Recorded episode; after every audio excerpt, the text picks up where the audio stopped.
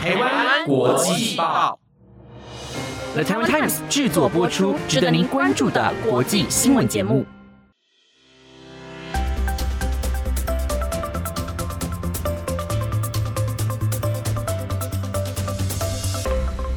大家好，我是凯文，欢迎收听台湾国际报的特别节目《台湾真骄傲》。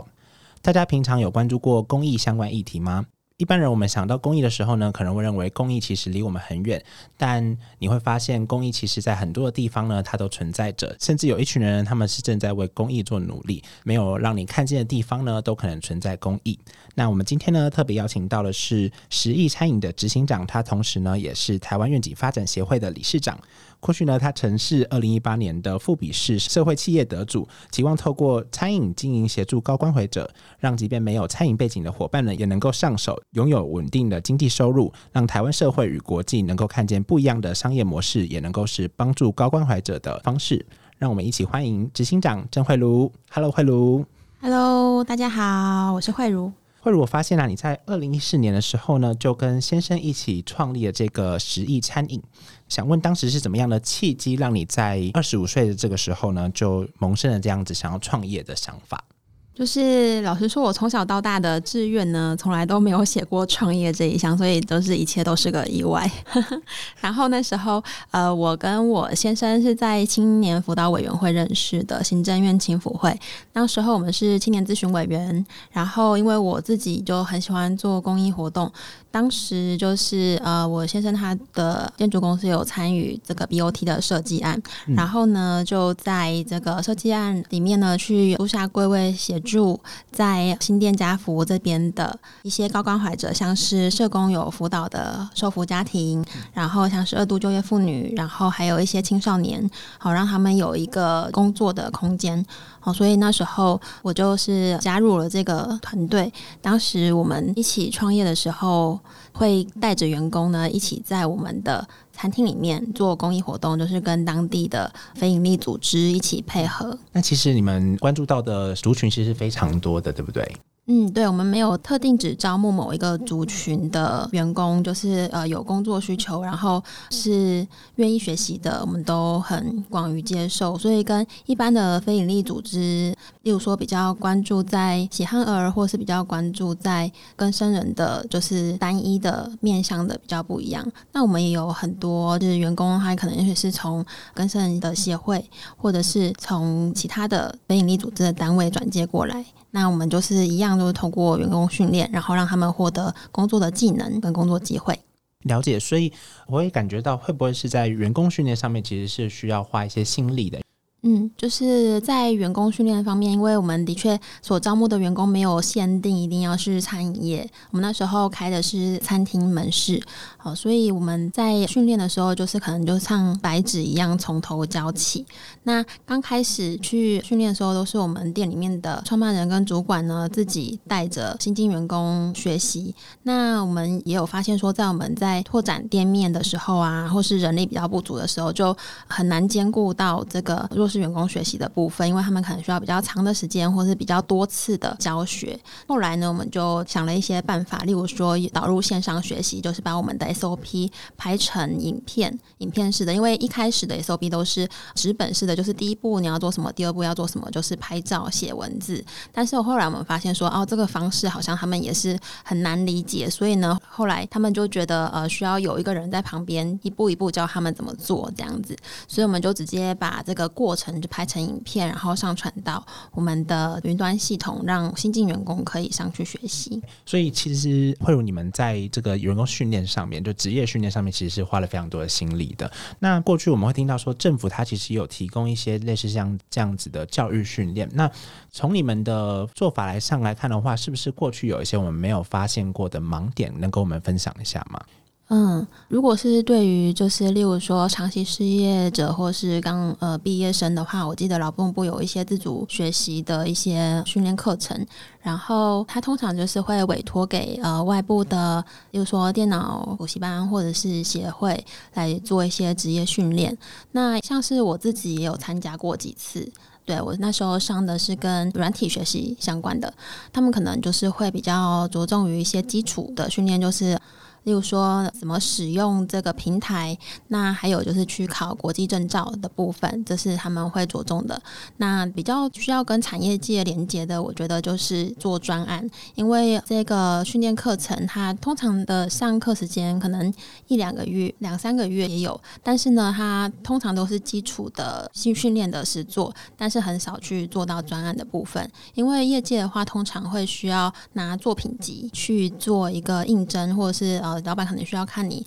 的这个设计能力到什么程度，所以说我觉得可能可以再更精进的是这一段的部分。你是说从到他会，然后到他能够工作，还其实还有一段距离？嗯，因为就是拿证照是一回事，然后实际的提案跟客户的这个业务能力又是另外一回事。那慧宇有提到说，其实你的先生他们是建筑公司嘛？嗯，那一开始怎么会想到说关注或是帮助到高度关怀者这个方面？其实种类有非常多，方式也非常多。那一开始怎么会想要说可以从建筑，然后跨到餐饮，然后来选择用这样的方式帮助他们？嗯，我们自己的想法是，呃，我们在开公司的时候要把对社会好的理念直接融入在我们的公司治理中。那我们的想法并不是说要赚很多钱，例如说要公司上市上柜，有很多资产之后才去提拨这个金额去帮助弱势团体。那我们的想法是，当我们可以做的时候，例如说我们都是很年轻的时候就创业，像是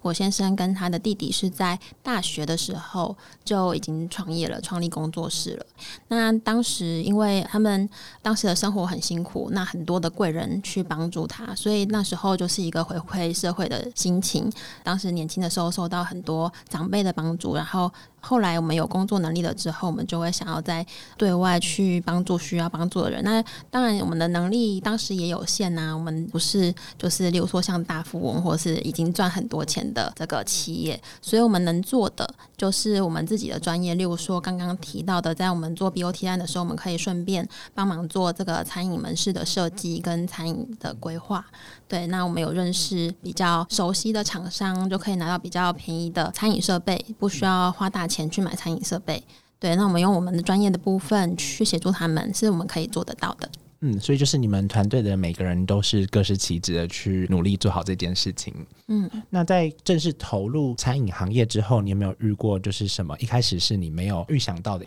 因为从计划到去执行，执行上面的时候，应该会有一些比较不一样的。可能是回馈，甚至是你会发现当下是没有你想过的情况，有没有发生过类似的事情，能跟我们分享一下？对，就是计划通常都是赶不上变化的，没错。对，对啊，所以就是要见招拆招。就是呃，我们当时会跨足到餐饮，很原本的初心是想要让可能在一般面试不上其他公司的这些人呢，可以有工作机会，然后我们可以慢慢教这样子。那后来就是因缘机会之下，进入了卖场的美食街。呃，那时候就是跟着环岛开店。呃，因为这个卖场是全台湾的嘛，所以呢，就招商会就是找其他的地点。那我们觉得嗯不错啊，如果也可以帮助得到其他的县市的。弱势族群，我们也是很开心的。但是呢，就是我们也是公司，所以呢，就是商业上面的这个，不管是合约啊，或者是商业上面应该注重的事情，都是需要关注的。那我们的创办人呢，就是一开始是一个非常阿萨里的个性，就是哦，招商可能说想要去我们去哪边开店，然后我们就是稍微评估一下点 OK 的话呢，我们就会去。但是呢，就是商业上可能在业务的部分呢，那时候不是非常熟悉。例如说，我们有碰到过，就是招商，他就是告诉我们说，呃，我们在签约的时候，可能就是三年先签，然后后面再加两年。对，那中间的话呢，我们就是会评估我们的装潢成本，跟我们要投入的人力成本等等的。好，那我们评估说，哦，这样总共可以，例如说五年可以回本的话呢，那我们就可以去开店。但是呢，后来就发现说，哎，这好像是呃某一种招商他们的话术的方式，他们可能就。觉得可能合约还没有到，然后他可能就会跟你解约。对，有时候商业上就是会有像这样子的情况出现。嗯，创业者他自己也要有一些能力去分辨。对所以说，我们后来就是有碰到像这样的瓶颈，例如说，呃，招商突然就不让我们续约等等的，那我们就要想办法去安置我们的员工，例如说在当地帮他们找认识的公司，让他们可以去就职，或者说他们已经培育成主管，他们有能力去其他的餐饮业就职。对，所以这都是我们在边做边学上面去学到的。了解，所以其实可以从就是你刚才讲到的这些故事里面，发现说从创业，然后到你真正想要让别人看见这个地方，其实是非常困难的原因，是因为可能像是像卖场啊，或是说在业务方面，其实不是每个人都那么能够了解的，所以一开始是不是有吃了一些亏？嗯，当然呢，就是呃会付了一些学费。对啊，那后后来也会更注重，例如说，哦，真的商业合约需要白纸黑字，不是一句话说好了就好了这样子。对，不能太阿萨里，就是还是要仔细的看那些合约。明白。那、在这个部分的话，其实我过去呢也有相关的案例，就是真的白纸黑字要写清楚，到时候讲话才不能说哦，你当初说了什么，然后现在怎么突然变了个样这样子。那呃，你有提到说，就是你们的公司呢有一个理念是希望说不要有一个卖公益的感觉，也就是说打着做公益这样子的一个口号，然后去运营这样子。有没有想过，你们在创办的时候，其实你们要尽量避免让消费者去对我们的员工有一些贴标签的这个动作？都为了避免这样子的情况，你们没有做出怎么样子的应对？例如说，像是我们主动想要去招聘这样子的弱势族群，那我们要怎么样去避免去伤害到他们，或者说让他们是能够接受的？我自己是觉得，在这一个部分，不管是说在校园或者是在职场，呃，对于特殊族群的对待上面，我觉得就是不要把他们有差别的对待。像是我们开，例如说餐厅，那我们不会特别去贴上我们是公益餐厅，或者是我们是社会企业餐厅，或者之前我们有拿到过 B 型企业，我们也没有把 B 型企业贴在我们的餐厅的门口，让我们的客人觉得说，哦，好像进来这一家店是为了要帮助某个人，而是因为他真的是想要吃一碗面，或是他真的想要进来用餐。哦，这个消费是他本来就需要的，嗯、而且这个品质跟美味程度是他可以他喜欢的，并不是因为说雇佣弱势员工的比例，或者是我们其他的一些原因。当时，呃，我记得是大概六七年前，嗯、社会企业的观念还没有在台湾还没有那么的广泛，对大家比较知道可能就是，比如说像喜憨儿餐厅，那就是一开始大家会知道说，呃，就是喜憨儿来去做餐点，还有去服务，对，所以消费者会在交费的时候一开始就是有像这样子的一个概念在他脑海里面，对，但是呢，我们的这个餐厅呢，有点像大隐于市的感觉，就是在一般的卖场的美食街，那我们也是，例如说有客诉的话，我们就是也是跟一般的餐厅一样，就是去做妥善的处理，并不会说哦，因为我们的哦员工有怎么样怎么样的情况，所以就是要请顾客体谅这样子。对，所以说我们是想要让呃我们的员工在获得工作技能之后，他就是也可以渐渐的社会化，让他可以透过像这样的训练之后，还可以去外面找到他心目中的工作，这样子。所以其实你们就是很很致力于，就是让他们也也不能说他们跟我们，应该是说其实我们都是一样子的，就是其实做同样这件事情是可以达到一样的效果，甚至是平常我们根本就不用特别的去为他们贴标签或者有什么样的偏见。嗯，对。那在你们创立十一餐饮之后呢，其实，在二零一四年创立了嘛，然后就像你刚才提到的，你们后来又拿到了 B 型企业，然后在二零一六年的时候呢，你有参加了美国国务院举办的全球企业高峰会，然后到二零一八年的时候呢，你拿到了富比士的社会企业得主。那想问说，就是参加了这些会议啊，然后得到这些奖项，还包含了肯定，那有没有对你有产生怎么样子的影响，或者说在想法上有没有怎么样子的精进？嗯，我们是二零一四年创业的，那二零一六年去了这个美国斯坦福大学的全球企业高峰会，那是呃短短的两年之间就。嗯，应该是说我们的公司有达到一个很棒的里程碑，嗯，对。但是在我们参加之前，呃，一直就觉得说，嗯、我们想要做的事情就是在本分的范围内把它做好，然后做合法合理的这个规范，这样就 OK 了。然后默默的对社会好就 OK。但是呢，后来呃，像是呃 B 型企业是我们在参加一次领袖奖的评选的时候，我们的评审张大为理事长，他那时候是 B 型企业协会的理事长，他那时候告告诉我们说，我们是台湾土生土长的 B 型企业，嗯，不是例如说去抄国外的商业模式，或者是说去特意的要做什么跟就是社会企业有关的创业，就是发自内心的去做这样子。好，所以那时候我们就觉得，嗯，这个国外的理念也不错，所以我们就参加了 B 型企业的这个认证。嗯，那虽然说它是一个非常严谨的认证，对，然后所有的文件、公司文件需要就是被翻成英文，但是呢，我觉得就是透过像这样子的训练，把公司所在做的事情，啊，让外界知道，例如说让 B 型企业的 B Lab 认证的协会知道，让国外的。这一些人呢，也知道台湾有在做相关的事情。那还有就是刚刚所说的，到二零一六年的嗯全球企业高峰会，它是一个呃由奥巴马总统所主持的一个高峰会。嗯，那它所聚集的就是从世界各地所来的新创企业家，还有比如说像社会企业家、生技产业等等的创办人。那我们去到这个斯坦福大学的时候，就会觉得说，哦，真的是每一个创业家交流的时候，都不断的。在说自己在为他们的地区或者在为他们的国家做哪些事情，对，就是会把自己所做的事情去推广出去。就算是碰到陌生人，他是透过这样子去拓展他们的人脉。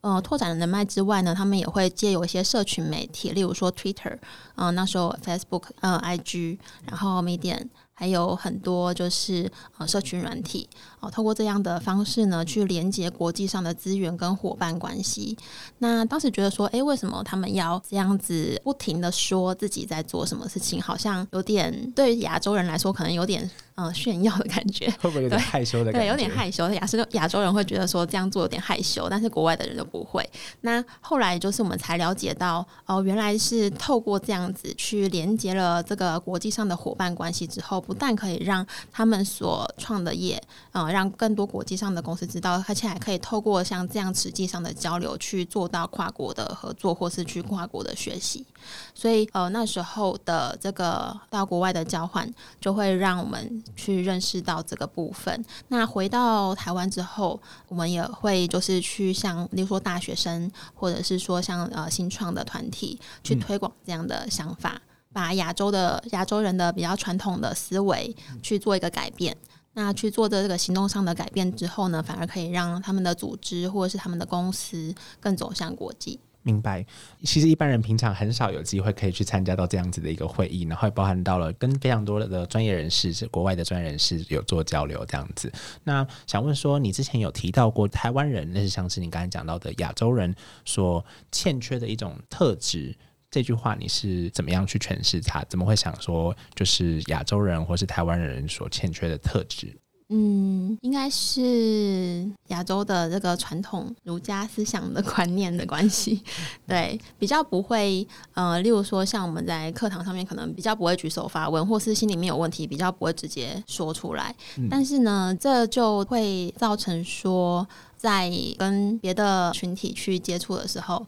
会有一些落差，就是可能就是很平常的问出这个问题，他就可以很快的到答案了。但是如果你就是在心里面，如果我们在心里面多想了一些，或者觉得说，哎，我们可能回家 Google 也找得到，但是呢，你就会丧失了很多跟实际上有实物经验的人去交流，或从他们身上获得实物资讯的这个机会。所以呢，其实我在大学的时候，我很喜欢听演讲。我大概每个礼拜都会在那个师大听演讲。然后呢，就是我记得我自己在听这些演讲的过程中，觉得最受用的一句话，就是说每一段走的路呢，我们都不会白费，不管是失败的还是成功的。那失败的话呢，就是学到了经验。对，成功的话呢，你还可以分享给别人。所以呢，听演讲的时候呢，必须要呃让自己跟讲者产生连接。例如说，台上的讲师产生连接，那怎么产生连接呢？就是你一定要问一个问题，或是向他介绍你自己。所以你自己是会在。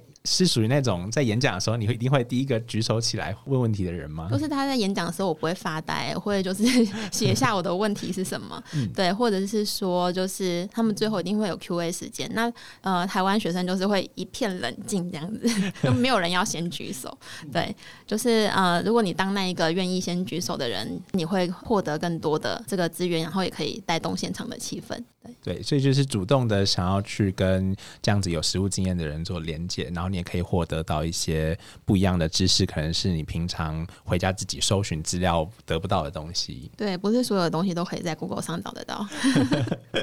确实，那呃，刚才讲到你的大学，在大学的时候呢，其实你有做过非常多的，例如说像是去实习啊，然后希望透过在外面的学习获得一些技能。可是呢，在你冲刺的过程中，有一段时间是身体出了问题，那当时是一个怎么样子的情况？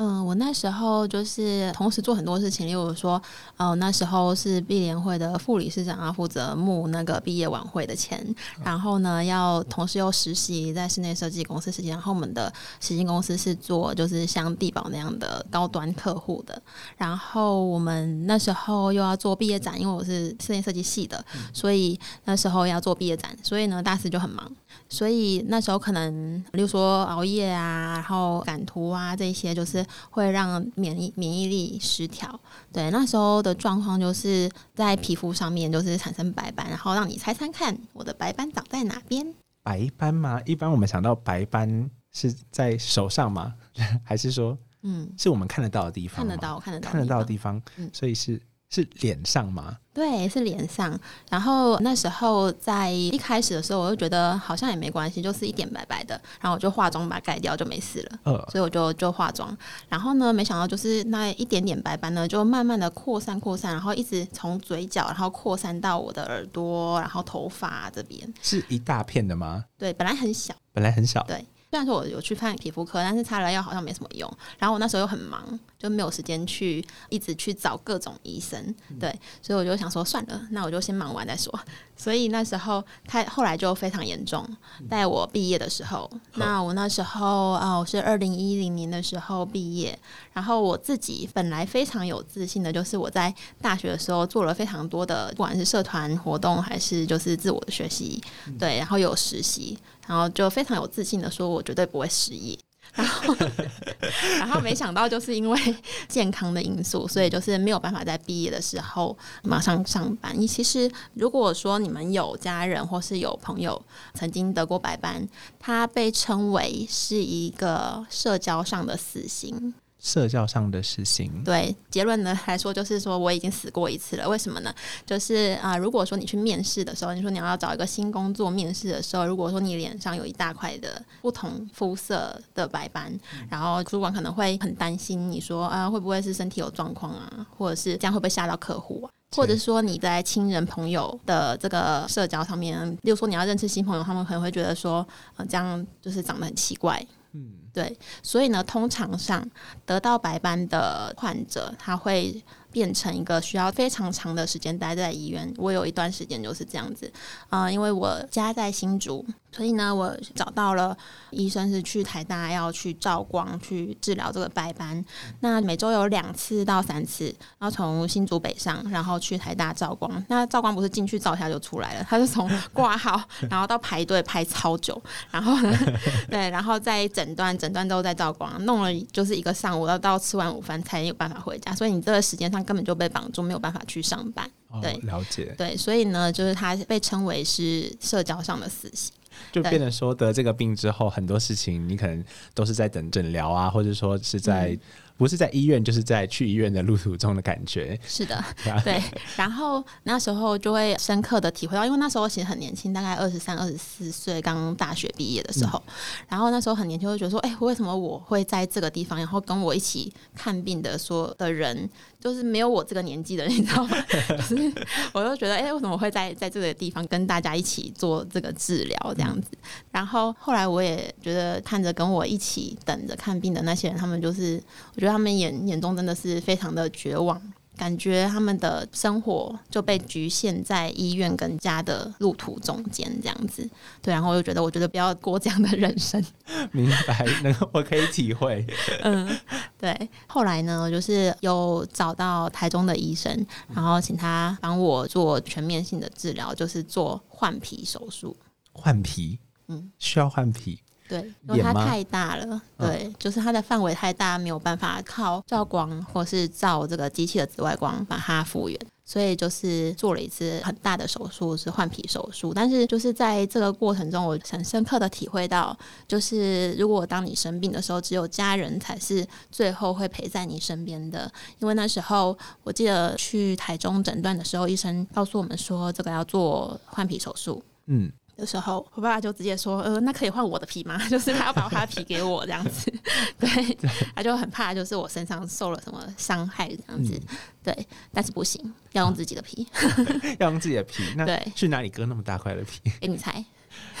是一般讲到可能是手臂或是大腿嘛。对，在大腿割一大片皮下来，嗯，去换脸上的皮。所以回想，就是刚才慧茹你讲到的这东西，就过去其实你除了是一个非常认真的人以外，你也是一个非常叛逆的人，因为可能也忙啦，就不会想多要照顾自己，甚至是没有注意到太多。那在回首这样过去的这些经验里面，你有没有做过什么是你认为最叛逆的？就是除了这一件事情以外，嗯，一时之间想不起来。我就是一个会每天都想要跨出自己舒适圈的人，就是这件事情没有做过就想要做做看，然后这条路没有走过想要走走看，对，然后餐厅没有吃过就想去吃吃看，然后看到国外的计划，觉得哦，这好像跟我的人生成长有关，然后我就会想去申请看看，然后就会找各种资源去帮自己达到我想要做的事，这样子。嗯那你会不会认为，其实创业这件事情也算是你叛逆的一个时候？就我们刚刚有说，我从来没想过要创业，对 对，所以就是只是跟我先生就是结婚之后创立了这个企业，但是我们是用以善为初心出发点来做的。那后来呃念了研究所，就是我念了在职的研究所，然后那时候研究的主题是社会企业。所以后来就是在社会企业的理论上面呢，就认识之后，就把它跟我们的实物上面做结合，我们呃创业上的实物做结合。所以呢，其实这创业这件事情是我们一家人很多人一起做的事情，包括我们的团队。那我只是说把这个，例如说商业计划书对外去简报，然后对外去拓展我们当业的触角，然后让我们的公司可以让更多人知道。我做的就是这一段，但其实这件事情是很多人一起完成的。当然，我一个人是没有办法做到这么呃厉害的事情。对我觉得这应该要归功于我们的团队。了解。那从过去这些经验来看，从我的角度来看的话，其实你有给予非常多的实践的经验，然后或是说你想要做一些专案的时候，你会第一时间的选择去做，而不是在只是想。那想问就是说。慧茹会怎么样去建议？就例如说，像现在想要创业啊，或是说呃一些青年学子，他可能想要对社会有所作为，你会怎么样的去给他们建议，或是给他们提醒？我觉得就是呃，如果是学生想要往这方面发展的话，首先他要先做资源盘点，就是呃，如果他是想要创业的话，创业者他通常自己必须有一个专业，那这个专业是别人没有办法取代的。对，所以说，当然你的大学的这个主修或者是你的嗯研究，就要足够可以支撑你的创业。如果没有这个的话，就是两手空空的话，你创业就是很容易失败的。就算例如说家人有帮你准备创业启动金，那但是如果你没有团队，或是你自己本身没有专业的话，你很容易就会把这笔钱烧完了。你倒不如可以先去，呃，不管是小公司或是上市公司，先去历练过，认识到一些人脉。然后呃，认识到这一些专案提报的方式，然后这些跟政府打交道的方法，学完之后再来去做创业，我觉得会是我比较推荐的方式。嗯，所以可以从一开始到现在，慧茹是在提到的，就是说，比如说像是人跟人的连接，然后遇到了贵人，然后到我们需要去认识人脉。所以，这一个公司呢，其实不只是一开始的资金很重要，同时，他人跟人的相处也是非常重要的。嗯，对，就是你从呃开公司的第一天开始就会开始烧钱，所以呢，你最好是已经有商业模式，已经可以卖钱了之后再来成立公司。为什么会这样说呢？像刚刚你有提到的，我参加了一些，就是例如说企业高峰会或者是 Forbes Thirty on the Thirty 的这一些评选，它都是要在五年以内成立的公司。但是如果你就是开公司之后才在摸索你的商业模式的话，你很快就会错过这个有很多资源的这五年。对所以说，呃，如果说你可以先找到团队，然后先实行过后，像现在大学有很多 USR 的专案，或者是如果你只是社团，你们可以先做一些实际上的，不管是活动啊，或者是这一些 phototype 的试卖等等的，真的有这个现金流进来之后，你再呃为了税务的关系再去开公司也不迟。谢谢谢谢慧茹的建议。其实我觉得在听到那些建议的时候呢，录完让我眼睛一亮的感觉，就是嗯，好像自己从来都没有想过说，哦，原来创业其实需要担心的东西非常多，不是只是好好的工作就能够创好一个业。嗯，对，那想问慧茹，就是现在你其实也算是一位女创业家了，然后想问说，那你接下来的下一步，你会给自己怎么样子的目标，或者说你的下一步在哪里？嗯，我们去年成立了台湾愿景发展协会。那这一个协会呢，是为了要推动永续发展目标。那我们觉得就是呃。推动有序发展目标呢，它是呃每一个公民都需要为自己的生活做一些改变，所以它并不只是在，例如说讲堂上面冠冕堂皇的说哦要怎么去做这个计划，而是说要把它落实在呃每个人的生活中。所以我们会透过教育的方式、社团的方式，呃，透过这些影响力，让更多的人呢可以，例如说像节能减碳啊，然后呃改变自己的生活方式，由这个方式。呢，来达到永续发展目标，那也让我们的国人呢，跟跟国际上面可以更接轨。嗯，永续发展它其实是近几年非常热门的一个话题，大家如果有兴趣的话呢，就可以去关注这个台湾愿景发展协会。那也谢谢今天慧茹来跟我们分享她的经验，谢谢慧茹。好，谢谢凯文。好，那。如果喜欢我们这集的话呢，记得要订阅台湾国际报，锁定台湾真骄傲，留下你的五星好评。那我们下次见，拜拜，拜拜。